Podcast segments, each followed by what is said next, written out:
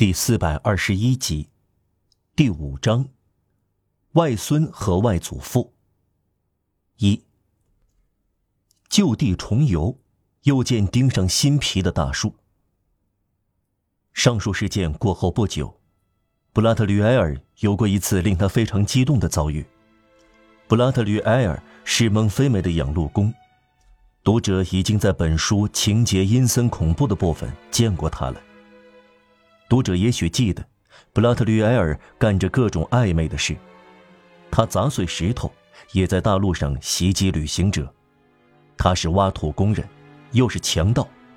他有一个梦想，他相信蒙菲梅的森林里埋藏着财宝，他期望有一天在树下的地里找到钱。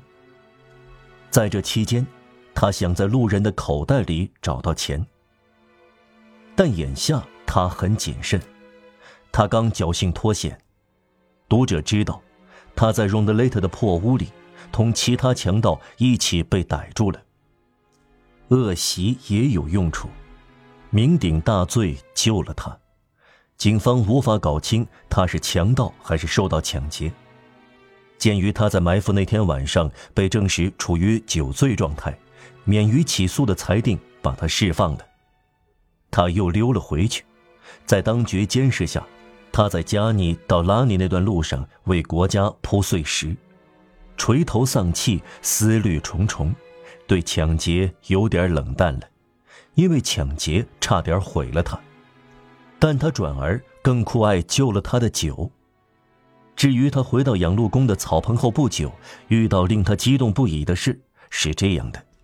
一天早上，布拉特吕埃尔像通常那样去干活，也许到他潜伏的地方，是在拂晓之前。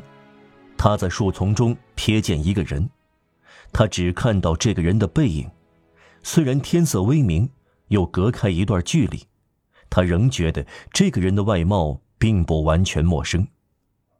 布拉特吕埃尔尽管醉醺醺的，但记忆却准确清晰。这是同社会秩序相搏斗的人必不可少的武器。可恶，这家伙我好像在哪儿见过。他寻思道，可是他回答不了，只不过觉得这个人在他脑际留下了模糊的印象。再说，布拉特吕埃尔无法认准这个人的身份，便做了一些比较和盘算。这不是本地人。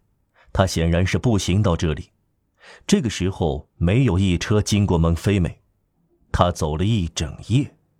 他从哪里来？从不远的地方，因为他既没有背包，也没有包裹，无疑来自巴黎。他干嘛来这树林里？又干嘛在这种时候？他来干什么？布拉特吕埃尔想到财宝，他在脑子里挖掘。朦胧的记得几年前对一个人有过类似的警觉，他觉得可能就是这个人。在思索的重负下，他边想边低下头，这是很自然的事，不过并不机灵。当他抬起头来的时候，什么也没有了，那个人消失在森林中和晨曦里。见鬼！布拉特吕埃尔说：“我会再找到他。”我会发现这个教民的教区，小老板夜游总有个原因，我会弄明白。在我的林子里，没有秘密我不插手的。他扛起非常尖的铁镐。有这家伙，他喃喃地说：“既能搜地下，又能搜人，如同一条线要搭上另一条线。”他尽量紧跟那个人要走的那条路线，钻进了矮树林。他走了百来步，天色开始放亮，助他一臂之力。沙地上到处是鞋印，踏过的草、折断的欧石楠，碰弯在灌木丛中的嫩枝，又优雅而缓慢地挺起来，好似漂亮的女人醒来时伸懒腰，举起双臂。这些都给他指出踪迹。他寻迹而去，后来失去了踪迹。时间过去，他深入树林，来到一座小丘，一个早起的猎人在远处一条小径经过，吹起吉野里的曲子，这使他想到爬上树去。他尽管年老，还很灵活。那里有一棵高大挺拔的山毛榉，与蒂迪尔和布拉特吕埃尔相称。布拉特吕埃尔爬上山毛榉，爬得尽量高。主意是好的。布拉特吕埃尔搜索那边树木分批怒长的偏僻角落，突然瞥见那个人。刚刚瞥见，又没了影儿。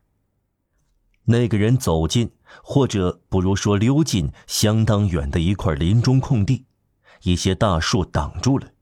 但布拉特吕埃尔十分熟悉这块空地。早就注意到一大堆磨盘石附近有一棵并立树，一块新皮直接钉在树上。这块林中空地从前叫做布拉吕产业，那堆石头不知派什么用场，三十年前已经看到堆在那里，如今无疑还在，什么都比不上石堆长寿，除了木栅栏以外，本来临时堆放，有什么理由？堆个没完呢。布拉特吕埃尔高兴的飞快的从树上滑落下来，而不是爬下来，找到巢穴了。问题是要抓住野兽，那一大堆日思梦想的财富可能就在那里。到达那片林中空地可不是易事，踏出的小路曲曲弯弯，好不烦人。走到那里需要整整一刻钟。直线走要穿过特别茂密、利刺伤人的矮树丛，反而要整整半个钟头。布拉特吕埃尔错在根本不明白这一点，他相信走直线，这种视错觉情有可原，可是坑了许多人。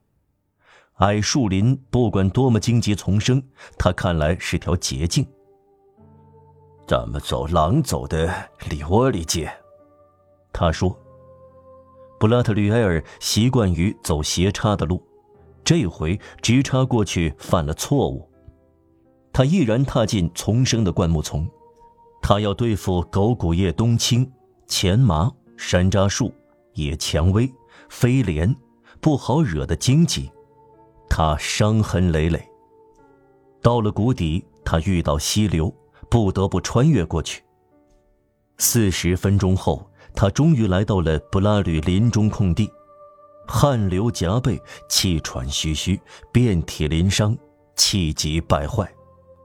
林中空地没有人。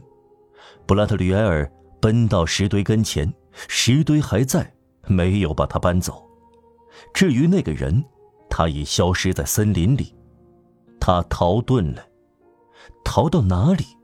哪个方向？哪个树丛？揣测不出来。令他后悔不迭的是，石堆后面钉上新皮的树前土刚被翻过，一把镐遗忘或者丢在那里，还有一个洞，这个洞空空如也。盗贼！布拉特吕埃尔喊道，两只拳头伸向天际。